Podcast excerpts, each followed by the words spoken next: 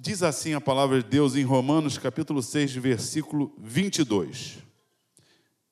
6, 22. Nós estamos lendo Romanos lá na igreja, lemos Evangelhos, lemos Atos, estamos em Romanos. E aí, hoje, dia de ceia, nada melhor do que pregar sobre a carta aos Romanos. Agora, porém, libertos do pecado, transformados em servos de Deus, tendo o vosso fruto para a santificação e, por fim, a vida eterna. Amém? Vamos orar? Deus, muito obrigado, Senhor, pela tua presença.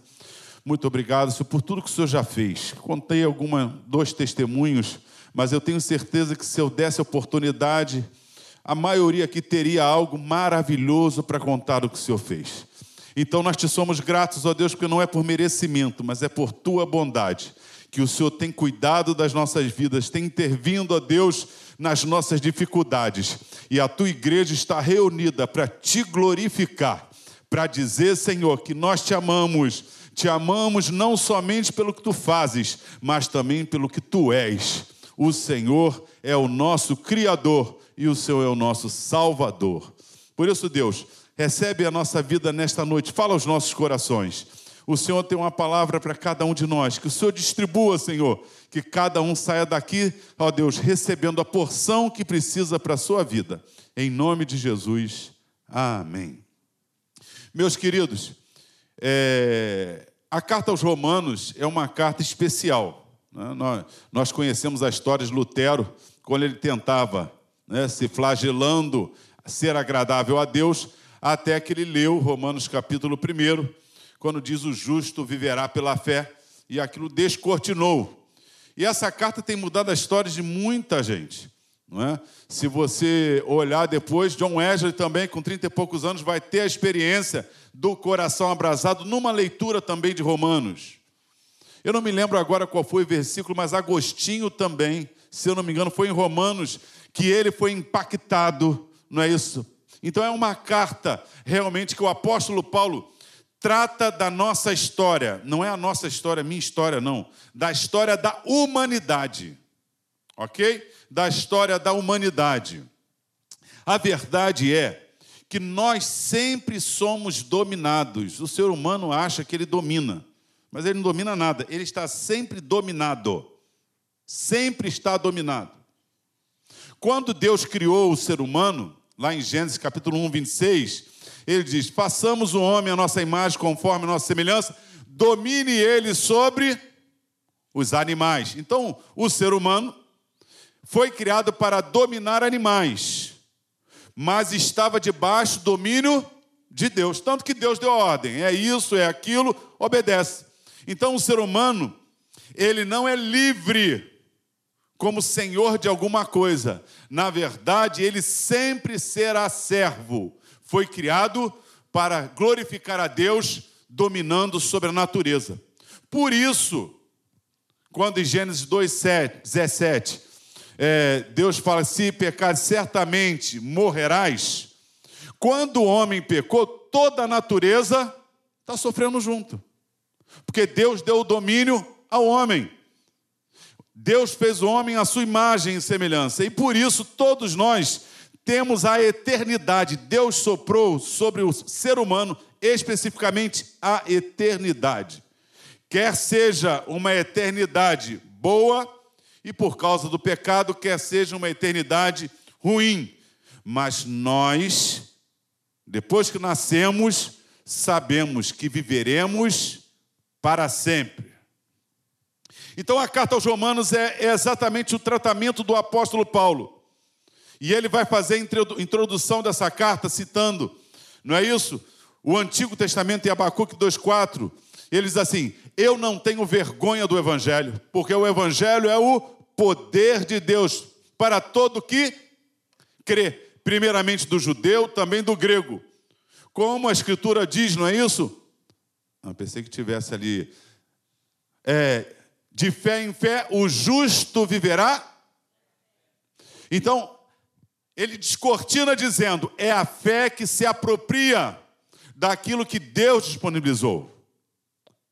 E aí ele vai descortinar toda a carta aos Romanos, E antes de entrar nesse versículo, eu quero citar rapidamente ó, algumas, alguns versículos para ter uma visão do que o apóstolo Paulo está dizendo para chegar a esse versículo.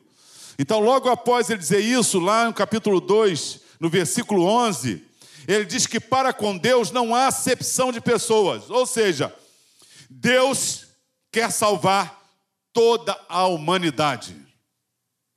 Ele quer salvar todos os homens. Aliás, fica isso fica claro em Romanos 11, versículo 32, quando diz: Deus encerrou todos debaixo, não é isso?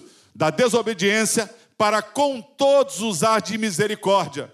Então, particularmente, eu não acredito que Deus tem o queridinho que ele decidiu fazer tudo para levar para o céu. Eu acredito que eu recebi um dom de Deus. Qual é o dom de Deus? A capacidade de dizer sim ou não. Não é meritório.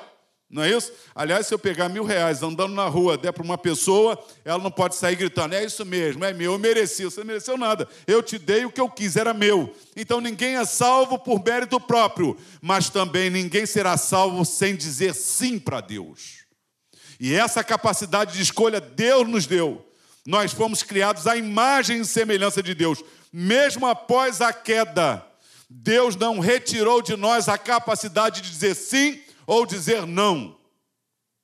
E isso é uma grande dificuldade de algumas pessoas entenderem. Não é isso? Para com Deus não há acepção de pessoas.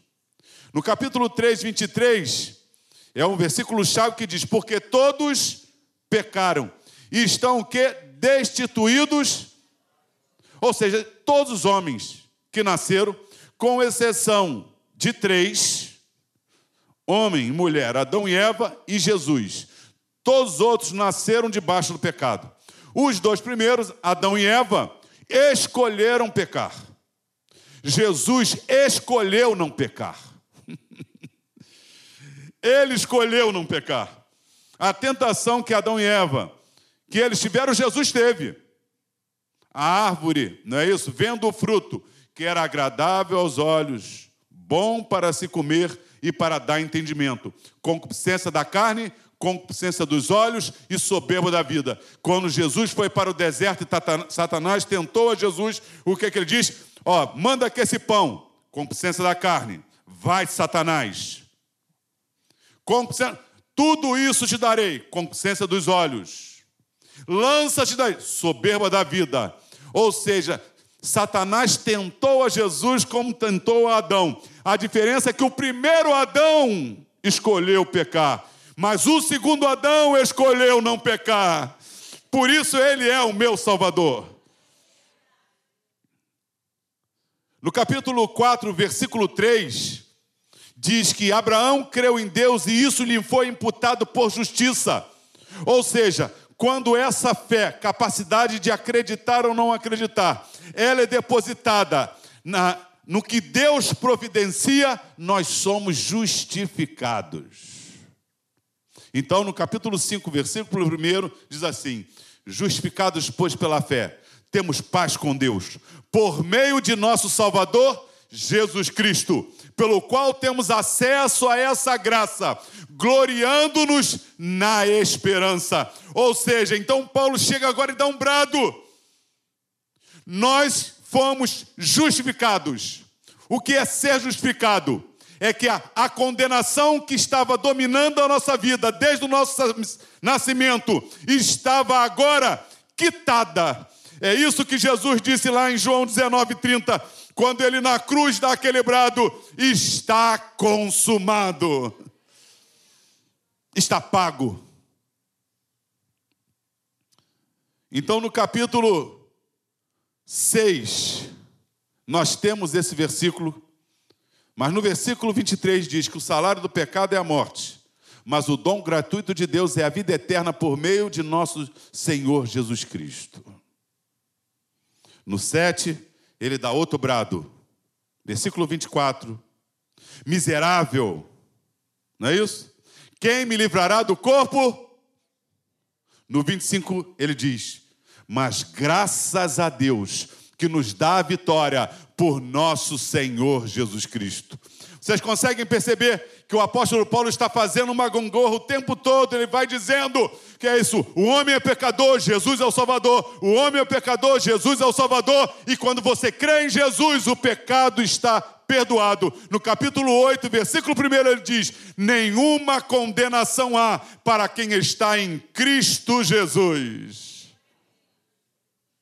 E aí, no último versículo do capítulo 11, ele diz, versículo 36, porque dele, por ele e para ele são todas as coisas, a ele, pois, a glória eternamente.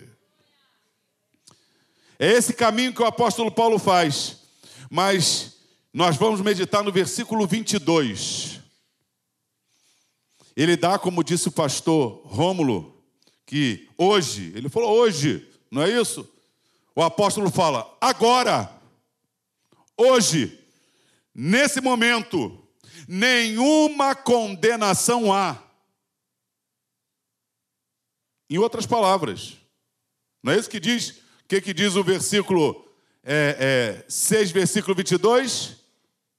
Coloca aí para a gente ler junto.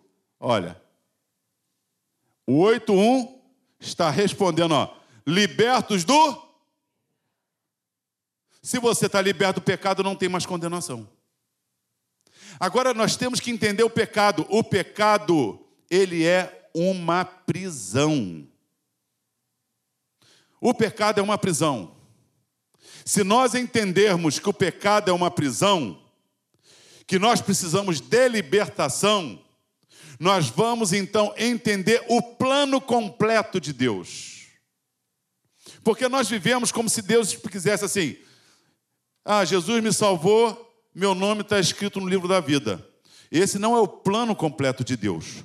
O plano completo de Deus é: Ele me salvou, eu vou estar com Ele para sempre na eternidade, mas agora, agora, hoje, eu sou liberto pelo Jesus na cruz do pecado. Como é que eu sei que o pecado é uma escravidão? Então, já que é minha, meu, quem é que está? É o João que está me ajudando ali? Você. Então vamos lá, coloca Romanos capítulo 8, versículo, João capítulo 8, versículo 32. Presta atenção, porque Jesus vai falar algo importante para as nossas vidas. Versículo muito conhecido, né? E conhecereis a verdade. Isso. 8, 32. Não está indo?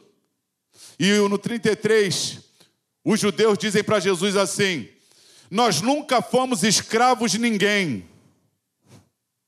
Não é isso? Como assim? Você veja como o pecado ele nos engana. Os judeus foram escravos dos egípcios, dos assírios, dos babilônios, dos medopersas, dos gregos, e naquele exato momento, eles eram escravos dos romanos. E quando Jesus diz: E conhecereis a verdade, e a verdade os libertará, nós nunca fomos escravos de ninguém. Mas como nunca? Se eles passaram a maior tempo de, de nação sendo escravos. Porque o pecado é assim. Nós estamos tão acostumados a ser dominados por ele que nós achamos que nós dominamos a nossa vida. Eu quero dizer que não é verdade.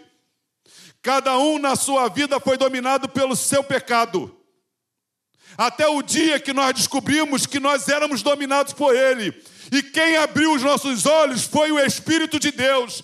Por isso que Paulo diz: Eu não tenho vergonha do Evangelho, porque é o poder de Deus para todo aquele que crê. Ou seja, quando o Evangelho entra na minha vida, a boa notícia do Evangelho, ele explode, é uma dinamite eu consigo enxergar o pecador desgraçado que eu sou. Olha o que, que Jesus disse no versículo seguinte, o 34. Em verdade, em verdade lhes digo que todo que comete pecado, o ser humano já nasce escravo. Já nasce escravo. O ser humano sempre foi dominado. Primeiro seria por Deus, com a missão de dominar a terra. Quando ele pecou, ele passou ao domínio. E eu acho interessante isso. pastor brincou que eu ia falar sobre Apocalipse. Não, mas não vou pregar sobre Apocalipse, não, mas preste atenção. A didática de Deus. O ser humano, na sua maioria, tem escolhido seguir o inimigo. Não é verdade? O seu pecado, ninguém manda na minha vida, eu vou ver como eu quero. Eu sou o dominador do meu ser. Eu faço o que eu quero da minha vida. E ele tem seguido o príncipe desse mundo. Então Deus vai entregar este mundo ao príncipe dele. E aí eles vão descobrir como é esse príncipe.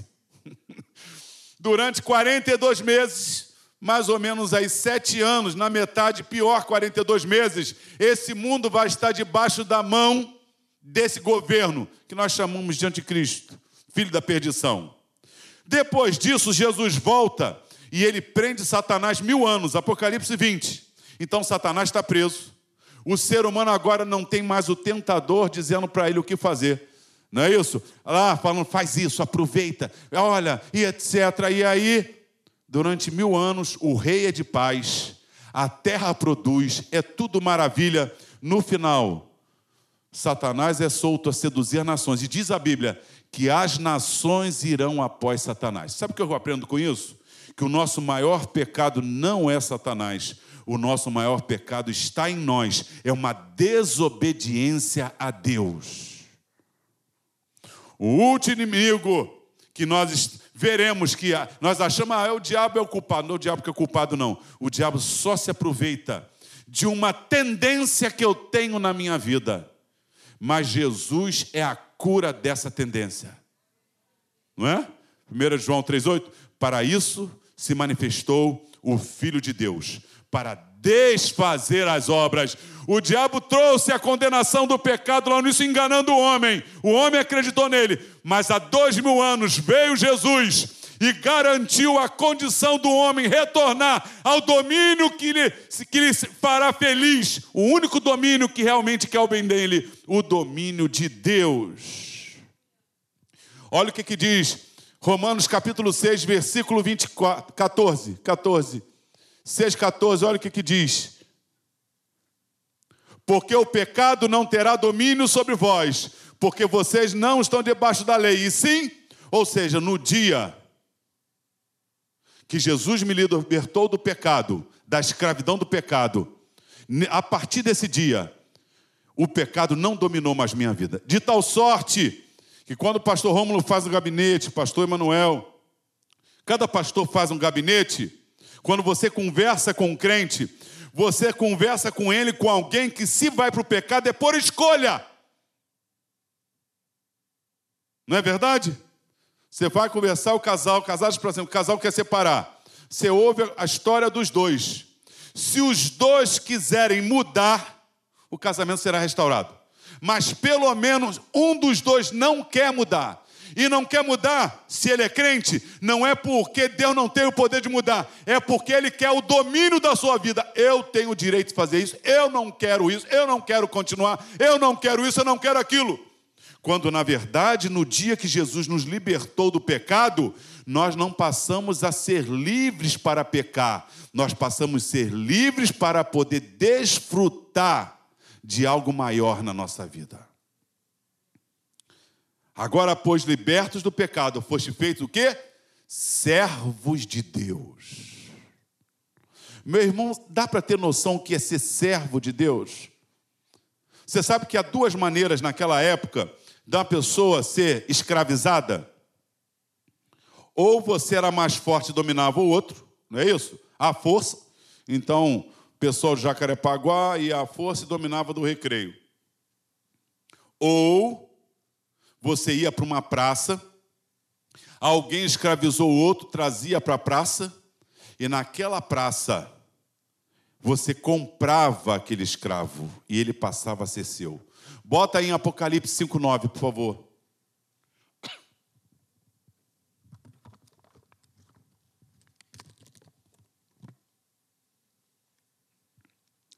Apocalipse 5,9 diz: Isso. Apocalipse 5:9. Olha o que que diz: O cordeiro e cantavam um cântico novo, dizendo: Digno és de pegar o livro e quebrar os selos, porque foste morto, e com o teu compraste para Deus os que procedem de toda a tribo, língua, povo, nação. A palavra aí comprar é agorazo, que vem de agora, praça. Quem souber aí, agora era a praça grega onde se faziam as negociações, os tribunais, o comércio, era a praça grega. Então você chegava no meio daquela praça, escolhia o escravo e pagava quanto ele valia. A Bíblia está dizendo que Jesus não veio à força e nos tirou do império das trevas. Jesus deixou a sua glória, se humanizou. E na cruz ele pagou o valor da nossa dívida. De tal forma que o que Cristo fez é tão poderoso que ele poderia comprar todos os homens de todas as épocas com o pior dos seus pecados. Já pararam para pensar isso? O valor do sangue de Jesus diante de Deus? Nós fomos negociados. A justiça de Deus requeria a minha condenação, a santidade requeria o meu afastamento, mas o amor de Deus requeria que Deus providenciasse alguma coisa, e a misericórdia de Deus nos alcançou de tal forma que nós que estávamos debaixo da condenação do pecado, estávamos escravos do pecado, fomos libertos por Deus para sermos seus servos. Mas espera um pouquinho que é quando se comprava o escravo, o, o escravo vinha para ser escravo. Olha o que Deus fez pela nossa vida. Romanos capítulo 8, a partir do versículo 14. Olha o que Deus fez conosco, meus irmãos. Preste atenção. Eu quero que você saia daqui com essa certeza no seu coração.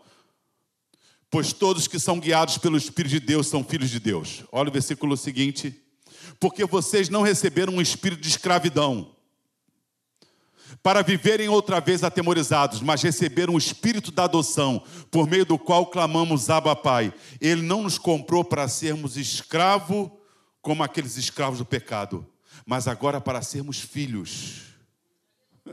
Versículo seguinte, olha só. O próprio Espírito confirma no nosso espírito que somos filhos de Deus. Sabe por que você sabe que é filho de Deus? Porque o próprio Deus, através do sangue de Jesus, pôde habitar na sua vida. E hoje, eu e você, que éramos escravos do pecado, condenados à perdição eterna, fomos libertos do pecado e feitos servos de Deus, não somente servos no sentido de comprados, mas filhos adotados por Deus. E olha só no versículo seguinte o que Deus tem para mim e para você. Versículo 17: E se somos filhos, somos também herdeiros, herdeiros de Deus e co-herdeiros com Cristo de com esse com ele sofrermos, para que também com ele sejamos glorificados. Ou seja, Jesus, o Filho eterno, ele veio para a cruz no meu lugar e ele comprou, pagou a minha dívida, não para que eu chegue no céu e tenha um, um, um trabalho forçado. Escravo do pecado, agora um escravo para trabalhar forçado. Não. Deus nos chamou para sermos seus filhos. E tudo que Jesus tem direito, está também dado a cada um de nós. Nós somos co-herdeiros, nós vamos herdar tudo que Jesus herda. Dá para entender o que Deus fez, meus irmãos? Escravos do pecado, agora nós fomos, somos herdeiros de Deus. Tem coisa mais profunda ainda.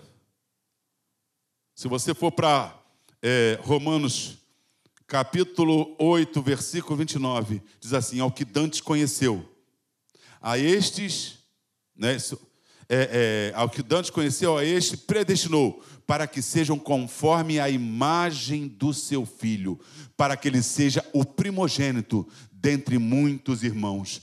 Deus nos libertou do império das trevas, da escravidão do pecado. Ele não somente nos comprou para estarmos com Ele, Ele nos comprou para sermos filhos iguais a Jesus.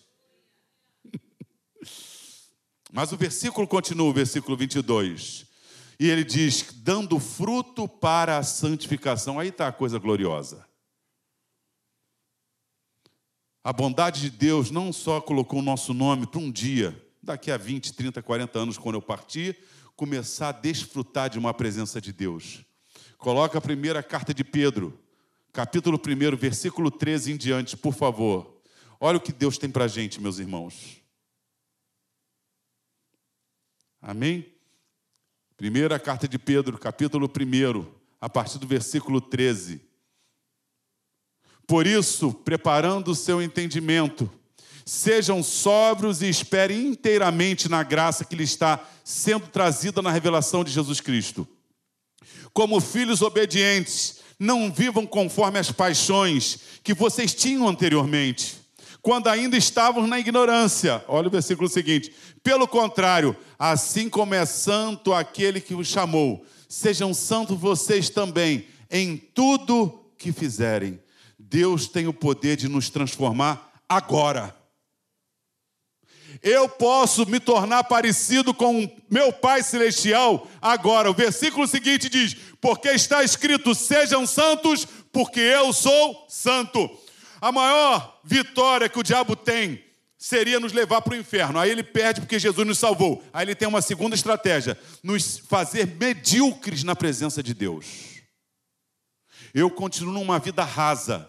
Deus quer me transformar, mudar minha vã maneira de ser, me transformar numa pessoa que identifica o Pai, de tal forma que quando olharem para a gente, vejam é, uma presença, uma pessoa transformada. E aí o diabo fica: você é filho de Deus já, não precisa viver diferente, não. Continua com Deus te conhece, a graça de Deus, ele Deus sabe como você é não.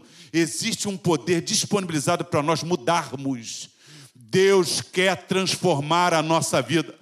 Aliás, tem um texto lá em Tito, capítulo 2, a partir do versículo 11, que diz assim: A graça de Deus se há manifestada, trazendo salvação a todos os homens, educando-nos que, deixando as paixões ímpias mundanas, Vivamos no presente século de forma sensata, justa e piedosa, aguardando a bendita esperança e a vinda do grande Deus e Salvador Jesus Cristo. Olha só, a graça está para todos, para todos nós, e ela nos educa que nós temos o poder de deixar as paixões ímpias e mundanas. Então Deus tem uma grande obra hoje na nossa vida, meus irmãos. Deus quer nos libertar do pecado. Hoje eu não sou mais dominado sobre ele. Eu só vivo uma vida de pecado se eu quiser. Mas Deus está nos chamando para uma vida diferente nesse mundo. Ele quer nos educar, que deixemos as paixões ímpias e mundanas e vivamos no presente século de forma sensata, justa e piedosa.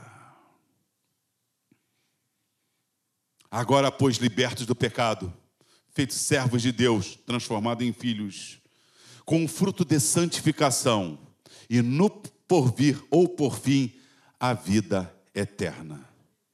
Você sabe por que você hoje pode ser transformado?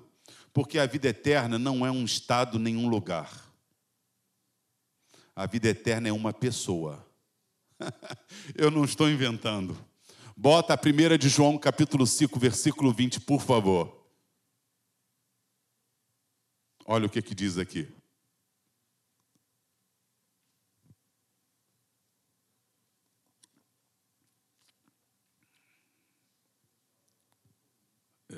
Está é, indo? Bom, no que é verdadeiro estamos, isto é, em Jesus Cristo, seu Filho. Este é o verdadeiro Deus e a vida eterna. Depois ele vai colocar ali, 1 João 5,20 diz que Jesus Cristo, ele é verdadeiro Deus e a vida eterna. E Tito 2,13 que eu citei diz: aguardamos a bendita esperança e a vinda do grande Deus. Olha, Jesus é grande Deus e Salvador. Meu querido, nós estamos condenados pelo pecado, escravos do pecado. Fomos libertos, feitos filhos de Deus mas hoje, se você tem Jesus, a vida eterna já está contigo. Se você está com Jesus, você já pode andar em novidade de vida. Você já pode desfrutar da presença de Deus. Você já pode ter o Espírito de Deus te transformando. É verdade que um dia seremos transformados e não teremos desejo mais do pecado. Essa carne corruptível se transformará na incorruptibilidade mortal da imortalidade. Mas hoje, agora, libertos do pecado, feitos servos de Deus, ó, para o fruto da santificação e no porvir a vida eterna. Se você agora tem Jesus, você já anda num processo de transformação de vida. Não aceite menos do que isso. O diabo quer que a gente continue escravo do pecado. E muita gente que veio para Jesus e Jesus libertou do pecado, que não está mais sob o domínio do pecado, está voltando para ele. Mas não é porque o pecado tem poder sobre ele, é porque ele escolheu viver no pecado. Jesus nos deu poder para vencer o pecado. Meus irmãos, nós já estamos libertos. Eu não sei como está a tua vida espiritual, eu sei da minha, que todos os dias tem que dobrar o joelho, pedir perdão, buscar a graça de Deus, para que Ele me dirija, não é isso? Na presença dEle. O que, é que nós lemos? No primeiro versículo, nós lemos em Romanos 8, se não me engano, era 14. Todos aqueles que são guiados pelo Espírito de Deus são filhos de Deus. Se você tem Jesus, tem a vida eterna, o Espírito de Deus nos conduz, conduz como filhos de Deus. O pecado vai tentar nos levar de volta, vai tentar nos assediar, mas você se afasta dele, sabe por quê? Porque agora você já está liberto do pecado.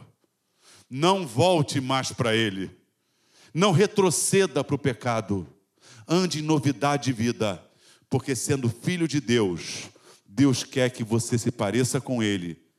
Sede santos, porque eu, o Senhor, eu sou santo. Como é que fazemos isso, pastor Rômulo? Paulo, após acabar o capítulo 11, versículo 36, ele me diz como fazemos isso. Para encerrar, coloca aí para mim, Romanos capítulo 12, versículos 1 e 2.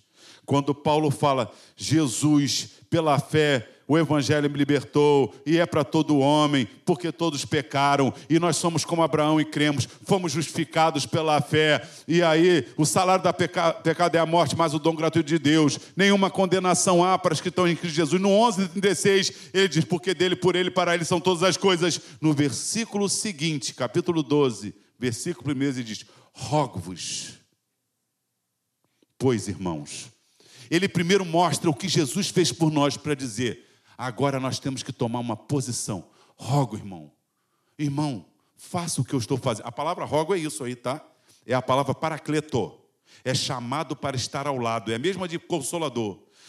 Paulo está dizendo: venha para o meu lado, venha fazer como eu estou fazendo. Rogo pela compaixão de Deus, apresente o seu corpo como um sacrifício vivo, santo e agradável a Deus, que é o vosso culto racional. E não vos conformeis Antes transformai-vos pela renovação do vosso entendimento, para que experimenteis qual seja a boa, perfeita e agradável vontade de Deus.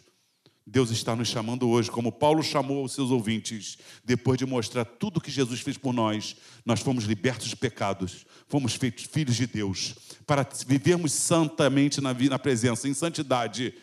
No final, desfrutarmos a presença de Jesus, a vida eterna, mas é completa. Mas hoje, Paulo chama, meu irmão, apresente a sua vida.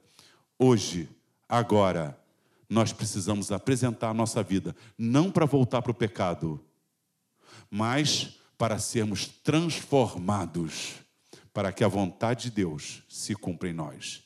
É o que fazemos na oração do Pai Nosso. Pai nosso que estás, santificado seja santificado seja o teu, venha a nós o teu, seja feita a tua, assim na terra como nos. É isso que Deus espera dos seus filhos, que seus filhos se pareçam com Ele. E por, por sermos libertos do pecado, Ele conta: rogo-vos, apresente o seu corpo, apresente a sua vida, não mais para o pecado, não mais para a prostituição, mentira, mas apresente o seu corpo, para que este mundo saiba que há um Deus que quer libertá-lo e quer que essa pessoa seja salva, como ele fez contigo, ele quer fazer com os outros. Apresente o seu corpo como um sacrifício, como uma oferta viva a Deus. Não tome a forma do mundo. o diabo quer nos fazer a forma dele. Não pode. Nós já temos a forma de Deus. Mas se decidirmos voltar para o pecado, voltaremos a ter uma forma que Deus já nos libertou. Hoje, agora, Deus conta conosco, como seus filhos, neste mundo, para mostrarmos que existe um Deus que quer transformar a humanidade. Hoje, agora, Deus conta conosco. Que Deus abençoe a sua vida, meu irmão. Guarde essa palavra no seu coração. Apresente a sua vida a Deus. É isso que estamos precisando fazer. E é isso que Deus conta conosco. Em nome de Jesus. Amém.